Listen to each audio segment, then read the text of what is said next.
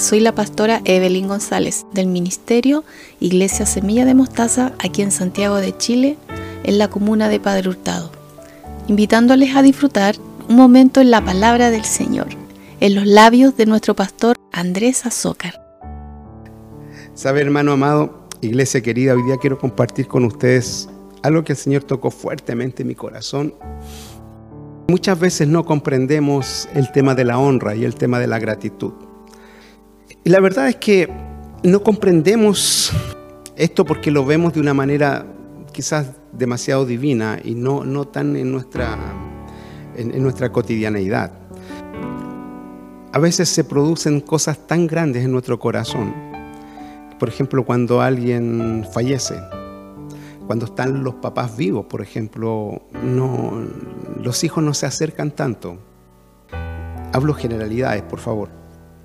Pero cuando alguien fallece, pareciera que la culpa es tan grande que ahí donde están los ramos de flores más grandes, cuando alguien fallece, porque pareciera que en ese sentido la culpa superó la verdad la gratitud.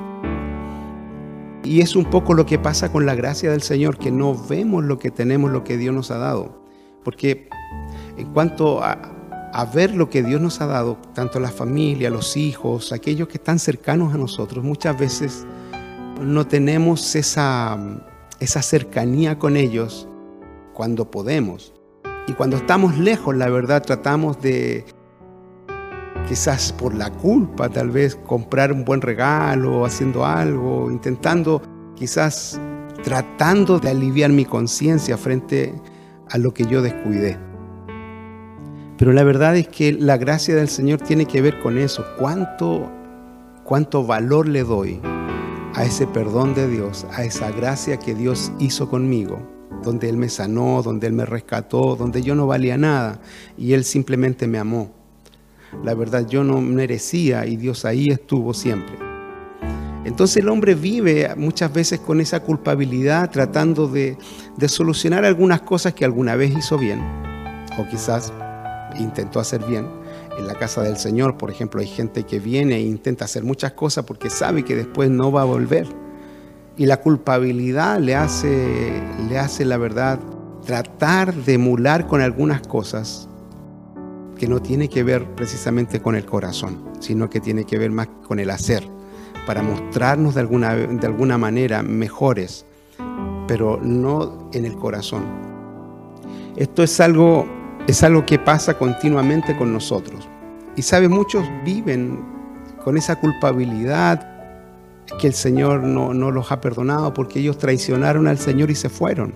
Lo que hemos estado hablando acerca de las personas que tienen ese doble ánimo para eso me quiero basar en un pasaje, ahí en el libro de Lucas, en el capítulo 5, lo que se conoce como la pesca milagrosa. Y un solo versículo, voy a leer el versículo 8 solamente. La historia es que Jesús está ahí en, el mar de Galilea y ve que los muchachos no habían pescado mucho, le pide la barca a Pedro, le dice, mira, empieza a bogar más adentro, empieza a remar más adentro, eso significa bogar, boga mar, adentro, y empiezan a, a remar hacia adentro, y el Señor le dice, lanza tu red a la derecha. Ellos habían pescado toda la noche, no habían sacado nada, y Pedro era pescador, entonces era alguien que tenía autoridad para eso. Sin embargo, cual no sacan nada, cuando ellos tiran la red sacan una cantidad de peces enorme. Y Pedro en el versículo 8 se da cuenta quién es. Pero me quiero quedar con esa frase. Dice, viendo esto Simón, Simón Pedro, cayó de rodillas ante Jesús diciendo, apártate de mí, Señor, porque soy hombre pecador. Meditaba sobre este verso hoy día. Es una respuesta que muchas veces yo viví cuando estuve lejos del Señor. Yo viví una época muy triste de mi vida donde fui engañado por Satanás, apartándome de toda comunión con el Señor. Y eso hizo que deambulara por ahí algunos años lejos, a pesar de que yo sentí siempre que el Señor me cuidó, me protegió. Yo puedo decir que no fui ni alcohólico ni drogadicto, no tengo ese testimonio que, que algunos pueden decirlo. De hecho, para mí era una complicación cuando niño, como yo crecí en la iglesia, todos contaban testimonios que fueron drogadictos, que fueron asaltantes, otros que fueron ladrones, otros que fueron lanzas, otros que fueron alcohólicos. Y yo no había hecho nada de eso, o sea, yo era un niño bien portado, porque mis padres me criaron en la iglesia. Sin embargo, cuando la gracia de Dios es revelada, uno se da cuenta realmente el corazón que tenía y ahí se da cuenta de la gracia y el perdón de Dios. Pero Pedro, Pedro dice, apártate de mí que soy hombre pecador. Y sabe, esa frase, esa frase es tan común cuando yo estuve lejos, porque yo me sentía culpable, me sentía mal, mi corazón anhelaba esa comunión con el Señor, pero había traicionado al Señor. Lo había traicionado, me había ido, y a pesar de que no había hecho cosas tan terribles, yo sabía que, que había traicionado al Señor porque había dejado mi comunión, había dejado la iglesia, había dejado todo. Y me había ido en pos de mis propios desafíos. Me monté como, como lo hizo Jonás en el barco de mis decisiones, en el barco de mi vida, y me fui a Tarsis, no donde Dios quería. Y cada vez que, que alguien me hablaba del Señor, Quizás este verso simbólicamente venía a mi corazón, apártate de mí, Señor, porque soy hombre pecador. Y sabe, meditaba sobre este verso, cuántos de los que quizás hoy nos están escuchando y que están lejos del Señor, dicen lo mismo porque tienen esa imagen en su mente, en su corazón, de este Dios legislador, de este Dios que es juez y que lo único que pretende y lo único que dice que la paga del pecado es muerte y nos quedamos ahí con que nosotros, todos nosotros, estamos condenados. Y si bien es cierto, es una realidad, el Señor está en su trono y dice la paga del pecado es muerte, estamos, nos está juzgando diciendo, tú eres hombre pecador, tú pegaste, tú mereces la muerte. Y es una realidad. Eso dice la Biblia. La paga del pecado es muerte. Pero lo que a veces se nos olvida, o el diablo intenta que se nos olvide, que después de esa tajante ley que Dios da, él mismo se saca su toga de, juez, se saca su sombrero, se saca todo, simbólicamente digo, y baja del, del estrado y dice, sí, la paga del pecado es muerte, tú paga tu, pecado es tu muerte, pero yo voy a pagar por ti. Y se nos olvida ese Dios perdonador, ese Dios que, que, ha venido a perdonar nuestros pecados, que ha venido a salvarnos. Hay una... Hay un sermón que predicó hace algún tiempo mi esposa, la pastora Evelyn. Y ella, el título que le puso fue Vivir como perdonados. Y la verdad, sabe, hay mucha gente que no vive como perdonado. Al contrario, vive como condenado. Esa culpa por la transgresión que se ha hecho ante Dios nos hace vivir siempre como condenados, lejos. Y en un momento ya ni siquiera necesitamos un acusador. Porque si usted se da cuenta, la mayor cantidad de las personas, el acusador, somos nosotros mismos. Y nosotros nos autoculpamos de eso mal que hemos hecho. Cuando, cuando nuestra fe empieza a diluirse así como, como el agua, cuando usted lo combina con otra cosa, usted quiere hacer un jugo, por decir algo, y la cantidad de agua dice que debe echarles un litro, pero usted le empieza a echar más de dos litros porque llegó más gente, el jugo empieza a sentirse malo, se empieza a diluir. Esa, cuando esa fe empieza a diluirse y queda muy poca, viene Satanás precisamente a mostrar esa culpabilidad sobre mi propia vida. Ya no hace falta que nadie me condene. Yo solo me condeno. Y a veces hasta, hasta me alejo del Señor y le digo, Señor, no te acerques a mí, porque yo soy un hombre pecador. Y muchas veces la iglesia hasta confirma eso y dice amén. Por eso hemos dicho y hemos establecido que la iglesia del Señor, la iglesia que ha entendido el mensaje de la cruz, sabe que no puede culpar a nadie con el dedo, a nadie puede apuntar con el dedo, porque todos nosotros estamos en la misma batalla, vivimos en lo mismo. Entonces vivimos en, ese momento de angustia, de soledad, y yo creo que gran parte de la humanidad tiene cierto conocimiento de Cristo, pero esa culpabilidad que el diablo ha metido sobre nuestros corazones hace que nosotros nunca nos veamos como perdonados, nunca nos veamos como un hijo comprado, nunca nos veamos como hijos, siempre nos vemos como aquel simpatizante que simplemente va a la iglesia, pero que no alcanza a tener una comunión con Dios, porque uno le dice, apártate de mí, porque yo soy un hombre pecador o una mujer pecadora. Lamentablemente para el creyente el pecado es una realidad, para nosotros es una realidad. No se puede encubrir, no se puede ocultar, no podemos decir que no lo somos, porque sí lo somos. La verdad, no podemos olvidar que el pecado ofende a Dios, tampoco lo podemos olvidar, pero tampoco podemos olvidar lo amado que somos por el Señor y que Él vino a morir por nosotros y Él está interesado en que usted y yo podamos ver ese pecado para ir avanzando en esas áreas en conflicto. A mí siempre me impresiona eso cuando Pedro ve al Señor, porque Él ve su condición. Él ve lo que ha pasado en su vida, Él, sabe, sabe lo que ha hecho en su vida. Era pescador, Pedro era, era agresivo, Pedro andaba con espada, Pedro, como yo digo así simbólicamente, era un choro del puerto, porque Pedro, eh, los pescadores son bravos, ellos no necesitan marcar su territorio. Entonces Pedro sabía quién era. Y yo le hago la pregunta, ¿usted sabe quién es? Y yo sé quién soy. Y a veces nosotros usamos estas palabras de Pedro para alejar al Señor precisamente de esa comunión que Él quiere tener con nosotros. Sin la labor del Espíritu Santo, sin la unción de su Espíritu, como hemos dicho, no se puede, no se puede sobrevivir sobre esta vida, no podemos avanzar, no podremos continuar y lo más probable es que terminemos engañados por el diablo, porque no vamos a tener guía. Y a veces le decimos al Espíritu Santo, porque como es santo, le decimos, Señor, apártate de mí, porque yo no soy digno de que usted more en mí. Yo no soy digno que usted me guíe, yo no soy digno de esto. Es más, a veces decimos, no, pero ¿cómo voy a participar en una reunión de oración? Ahí están solamente los ungidos, los que pareciera que, que en la cabeza tienen una aureola y parece que la santidad le brilla en el rostro. ¿Cómo voy a estar yo? Y le decimos al Señor, apártate de mí, porque yo soy hombre pecador. ¿Cómo voy a coordinar, cómo voy a participar del culto si yo me considero que soy un hombre pecador, una mujer pecadora? ¿Cómo me voy a bautizar? Si la verdad aún tengo áreas en conflicto. ¿Cómo voy a participar en la iglesia?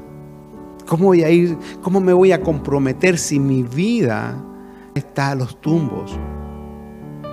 Es interesante en el pasaje que leímos que el mismo Señor no le enrostra nada, no le dice, sí, eres pecador, sino al contrario, le profetiza sobre ese ministerio, le dice, no temas, dice, desde ahora serás pecador de hombres, desde hoy serás evangelista, de hoy en adelante serás un ganador de almas, desde hoy en adelante te mandaré para que eches fuera demonio. Es más, Pedro, dice la Biblia, este Pedro, la sombra de él era capaz de sanar un enfermo. Imagínense el nivel de unción que tenía ese hombre que en su momento se ve como un hombre pecador y le dice a Jesús, apártate de mí, porque soy hombre pecador.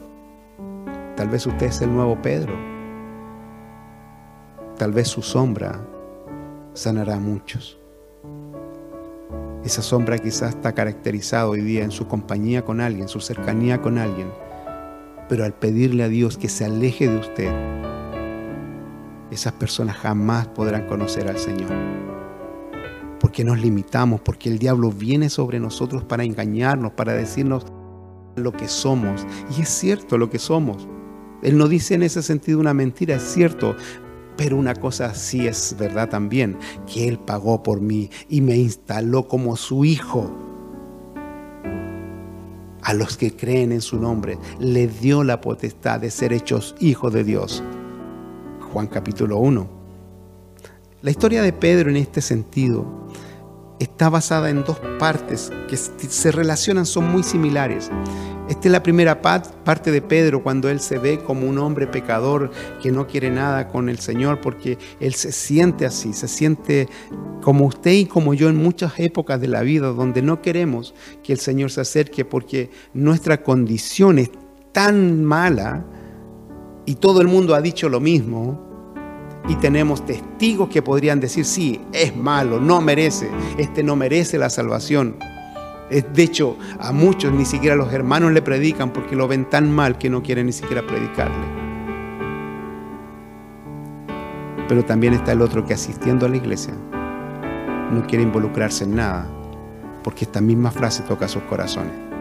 Sin embargo, cuando Jesús es arrestado ahí en el monte de los olivos y Pedro le corta la oreja a uno, ¿cierto? A Malco, y Jesús lo reprende y luego salen todos arrancando. Y luego están ahí en el palacio o en el, en, donde, donde estaba el sumo sacerdote, donde estaban enjuiciando a Jesús.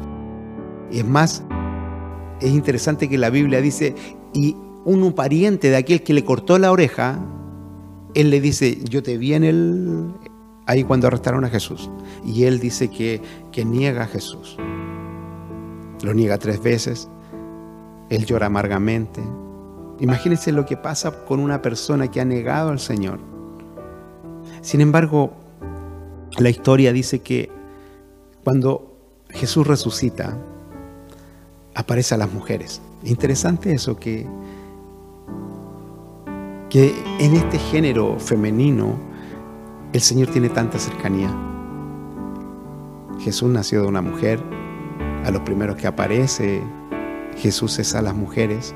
A quien le da ciertas instrucciones es a las mujeres. Le dicen, vayan, díganle a mis discípulos que me esperen en Galilea. Y díganle a Pedro, díganle a Pedro que vaya, que esté ahí. Wow. Yo creo que las hermanas tomaron el WhatsApp, ¿cierto?, de su, época y mandaron el audio, lo reenviaron ese mensaje de Jesús diciendo, Pedro, el Señor dice que tienes que ir. Yo creo que en ese momento, estoy haciendo una, una, una gracia de eso, pero, pero yo creo que cuando Pedro escucha eso, cuando Pedro ve eso y siente que el Señor le dice que vaya, en ese momento yo, yo creo que Pedro se sintió perdonado. Yo creo que ese es el momento donde Pedro, Pedro se siente, siente que el amor de Dios fue derramado sobre él a pesar de su traición. Porque eso es lo que hizo Pedro, traicionó al Señor. Cuando llegan a Galilea, el Señor aparecía. Y ahí aparece el Pedro de doble ánimo. Representado muchas veces en usted y en mí. Cuando nos desanimamos, cuando parece que las cosas no funcionan, parece que las cosas no están como uno esperaría que estuviesen. Uno quisiera llegar a la iglesia y que la gloria cayera y uno viene todo machucado y ahí está y a veces no siente nada. Así estaba Pedro. Y como estaba engañado por el diablo con ese doble ánimo, el Pedro dice, ¿sabes qué? Me voy a pescar. Y lo interesante de las personas de doble ánimo, que siempre arrastran a otros, porque varios de los discípulos lo acompañan, yo también voy contigo, vamos a pescar. Y no obedecen a lo que el Señor le había dicho, que lo esperaran en cierto lugar. Es importante el lugar, es importante el horario. A Dios le importa eso. Y eso es lo que pasa con Marta y María, como hablábamos. Marta y María eh, estaban en, la casa, estaba Jesús enseñando, estaba Jesús ministrando, estaba el Jesús entregando las llaves del reino, las claves del reino, y Marta estaba tratando de atender y de, arreglar la casa, y lo que hacía Marta no estaba malo, lo que estaba haciendo Marta era correcto, estaba bien, estaba haciendo la casa, estaba intentando servir. Y sabe, pareciera que eso fuera malo. Y no es malo. Todo lo contrario. Si usted lo ve en una realidad, en un perfil humano, la floja era María que estaba sentada. Pero el asunto era que no era el momento, que no era, no era el lugar porque a veces nosotros es como aquel que dice un chiste en un momento que no tiene que haber y en vez de que sea gracioso es un momento incómodo. porque está fuera de lugar. Eso estaba haciendo Marta. Marta estaba bien lo que, lo que hacía, pero no era el momento. En ese momento lo más importante era estar a los pies de Cristo para escuchar lo que él estaba haciendo, lo que él estaba diciendo. Entonces muchas veces nosotros estamos lejos del lugar. Es lo mismo que le pasa al mismo eh, Tomás, el dídimo, que se conoce, el discípulo. Todos los discípulos estaban escondidos en un lugar. El único que salía a la calle era Tomás. Pero cuando aparece el Señor, Tomás no está. Y como no está, no cree. Y triste es conocer a Tomás por esa frase, decir Señor, ver para creer, como dijo Santo Tomás. Imagínese cómo se conoce a ese tremendo discípulo del Señor por un simplemente por no comprender el lugar donde debería estar. Por eso debemos estar donde Dios nos ordena estar. El lugar es importante. Entonces Pedro está ahí, Pedro está en ese lugar, Pedro está eh, derrumbado porque el doble ánimo lo, capturó, el diablo puso en su corazón, no, si no va a venir, eran idea de las mujeres o jamás pasó, me voy a pescar vuelvo a mi vida pasada. Refleja un poco eso. Sin embargo, cuando están pescando, más encima no habían pescado nada. Vuelve a aparecer un personaje en la playa y le dice, hijitos míos, ¿tienen algo para comer? Yo creo que Pedro muy enojado dice, no, no hemos pescado ninguna cosa. Y quizás por inercia, porque en realidad era tan eh, estaban tan afligidos por lo que estaban viviendo que le dicen tiren su red a la derecha y ellos quizás no se dan ni cuenta y simplemente la tiran. Cuando empiezan nuevamente a salir los peces, ahí Pedro tiene la tremenda revelación y ahí ya no dice, apártate de mí, Señor, porque soy pecador, sino que dice que se ciñe se viste, es un, símbolo de respeto. Él estaba como pescador con el dorso desnudo y se tapa porque entiende que quien está ahí es el Señor y se lanza al agua. Es la única persona que conozco que se viste para tirarse al agua y se tira al agua y no espera a nadie y simplemente no le importan los peces, no le importa nada. Él quiere llegar donde está el Señor. Esa es la gracia de Dios. La gracia de Dios no es aquel que que aunque nosotros le digamos al Señor, apártate de mí, el Señor no se va a apartar, el Señor va a insistir con usted, va a insistir conmigo, va a insistir sobre nuestros hijos, va a insistir muchas veces sobre aquellos que nosotros queremos que lleguen, pero se han apartado del Señor y Dios va a venir sobre ellos porque hay alguien que está clamando a Dios por ellos. Yo siempre lo he dicho, yo soy el fruto de las rodillas de una madre que oró por mí y que peleó batallas pero batallas épicas, hermanos queridos, en lo espiritual para que yo hoy día estuviera hoy día compartiendo la palabra del Señor. Yo soy un fruto de esas rodillas. Y hasta el día de hoy, a veces digo, Señor, no alcancé quizás agradecer todo eso. Por eso tiene que ver con la gratitud. La gracia de Dios tiene que ver con eso. ¿Cuánta gratitud tiene por lo que Dios ha hecho en su vida? Y aquellos que están lejos y que hoy están escuchando esto, tal vez sea el momento de volver. ¿Sabe? El Señor, el Señor le está llamando, el Señor sabe lo que usted ha hecho. Usted no puede ocultarle, ni yo puedo ocultarle nada. No, no tome las palabras de ese Pedro primerizo que le dice, apártate de mí, sino como ese Pedro ya posterior que cuando ve que es el Señor que está ahí, se lanza al agua y va a los pies de esa comunión, porque de hecho Jesús ni siquiera le enrostra lo que él hizo. No le dice, yo te dije que me ibas a negar tres veces, no le dice eso, sino al contrario, lo afirma en el ministerio. Y si usted lee Juan 21, al final termina el Señor diciendo, apacienta mis corderos, apacienta mis ovejas, direccionándolo lo que ya le había prometido. De ahora en adelante serás pescador de hombres.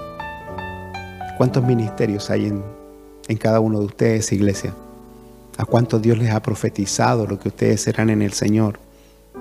¿A cuántos de ustedes Dios les ha dicho y los ha llevado a muchos de, de a otro país, los que son extranjeros? A otros cuántos Dios les ha profetizado las vidas que alcanzarán. ¿Y cuántos de ustedes le han dicho, Señor, apártate de mí porque soy hombre pecador? Hoy día el llamado es para hacer esta pregunta. ¿En cuál de las dos escenas quiere ganarse usted? Como aquel que le dice, apártate de mí, Señor. O como aquel que corre, como aquel que corre a los pies de Cristo. ¿Sabe? Yo creo que es un tiempo importante y a veces meditaba sobre esto y decía, Señor, quizá usted provocó todo esto para tener una palabra diferente. Me tocaba esto porque el diablo se va a encargar siempre de la culpa, siempre de, que nos culpemos. El diablo siempre va a intentar que usted y yo nos sintamos culpables, que no vivamos como hijos. Al contrario, nos va a decir, sigue viviendo como oveja, deja que te vengan a buscar, tú sigue pidiendo, tú sigue alimentándote con pasto. A otros le va, va a decir, ándate a Egipto nomás y allá puedes igual adorar al Señor y sigue haciendo ladrillos allí. Y la verdad es que Dios quiere darnos esa tierra que Él ha prometido. Él quiere darnos las llaves del reino. Él quiere hacer de usted esa vida fructífera. Dios quiere darle un buen matrimonio, Dios quiere darle buenos hijos, Dios quiere darle cosas buenas. Y muchas veces nosotros apartamos al Señor simplemente porque escuchamos esa voz satánica y diabólica que no somos dignos. Nadie es digno. Usted ni yo somos dignos de alguna salvación. Somos salvos por los méritos de otro. Por eso la Biblia dice, al que no conoció pecado, por nosotros se hizo pecado. Para que fuésemos hechos justicia de Dios en Él. No en usted, no en mí. En Él, en Cristo. Por eso la gracia del Señor es tan tremenda que a veces llega un momento donde el creyente cae de la gracia porque, porque se em, empieza a juzgar a los demás por lo que hacen, por lo que dicen, por lo que publican. Es cierto, hay que tener cuidado, hay que instruir. Pero sabe una cosa, usted ni yo estamos llamados a condenar a nuestros hermanos, sino a orar por ellos. Yo sé que hay muchos de ustedes que que tal vez están en esa, en esa disyuntiva y piensan que, que tal vez trabajar en la obra del Señor no es para usted. Porque, porque al ver a los demás quizás más crecidos, dicen, no, ahí hay puros, puros iluminados. Pero si hay algo que tiene la revelación de Dios, que cuando Cristo es revelado sobre alguien, jamás jamás, hermano querido, jamás mirará en menos a otro creyente. Aquel que mira en menos a otro creyente, la verdad, la revelación de Cristo no está en él. Es simplemente religión y necesita que Cristo aparezca en su vida. Cada uno de los creyentes de los que Cristo ha sido revelado es aquel que es capaz de animar a otros. Es lo que decía Pablo de Timoteo, a ninguno tengo del mismo ánimo que tan sinceramente se preocupe por ustedes. Es ese creyente que es capaz de animar a otros, que no busca eh, figurar, que no busca la publicidad, que busca que la iglesia del Señor, la familia del Señor sea fortalecida y, sea, sea expandida. Y a veces nos cuesta eso. Tenía tantas ganas en mi corazón de, tener un tiempo así. Alabo al Señor por, por, este tiempo maravilloso que nos da de compartir una, una pequeña reflexión quizá un poco más profunda. Es mi anhelo que si usted no sea bautizado, no sea como Pedro y le diga, Señor, apártate de mí, sino que obedezca al Señor. Es mi anhelo que si a usted se le pide que trabaje la obra del Señor, no diga no, Señor, porque no estoy ahora en condiciones. O otro diga no, Señor, porque aún me, primero me voy a arreglar un poquito y después voy a estar ahí. No. Venga a los pies de Cristo, pida perdón si hay que pedir perdón al Señor. Y Dios le va a recibir con los brazos abiertos. Porque la verdad, yo he descubierto en el Señor que Dios no mira. No mira muchas veces las veces que yo he sido engañado. Dios me mira siempre con misericordia y está animándome. Y aunque a veces me hundo, igual que Pedro cuando caminó sobre el mar, no me está diciendo por qué te faltó la fe y que me agarra ahí a, manotazos, sino que tiende su mano para, para decirme, Andrés, te faltó la fe, vamos, ánimo. Yo veo al Señor amándome, veo al Señor teniendo misericordia, viviendo yo en sus manos, viviendo que, sabiendo que lo que sea, sabiendo que no podemos tener miedo en, en esta vida, que si, si Dios nos llama a su presencia, nuestra vida será eterna, viviré para siempre con Él, que vivimos en sus manos, que nuestra economía está en sus manos, que lo que entregamos no lo entregamos a cualquier persona. Cada vez que sembramos en el Señor, sembramos para el reino y Dios sabe eso y sabe.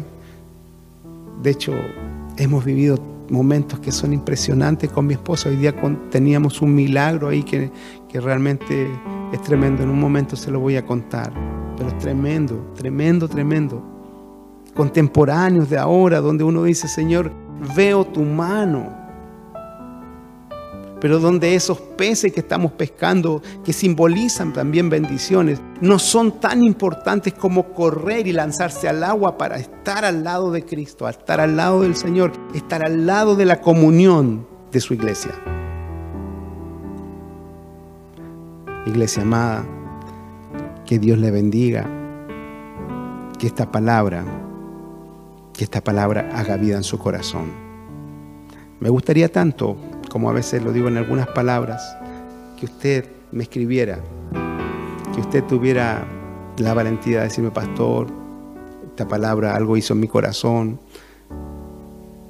tal vez necesita oración, si usted quiere que oremos por usted, escríbame, podemos orar inclusive por teléfono, pero hágalo, hágalo, será un buen tiempo. Incline su rostro al Señor. Mi Señor, en esta tarde usted nos ha ministrado. Señor, hay una presencia suya tan especial. Gracias, Señor, por quien es usted para nosotros. Gracias por esos oídos, Señor, que han escuchado su voz. Oro, Señor, para que aquel que necesita restauración, aquel que se ha mirado en menos que la culpabilidad y que el diablo le ha engañado, Señor, su luz, su perdón, su misericordia y su gracia, Señor, inunda en su corazón. Aleluya. Y corra sus pies y corra a su servicio, Señor. Bendiga a la iglesia, a cada uno de los que nos escuchan también por ahí, por la radio o por las redes, Señor. En el nombre de Jesús. Amén. Aleluya. Gracias por haber invertido este precioso tiempo en oír palabras de vida eterna. Bendiciones les esperamos en nuestra próxima predicación.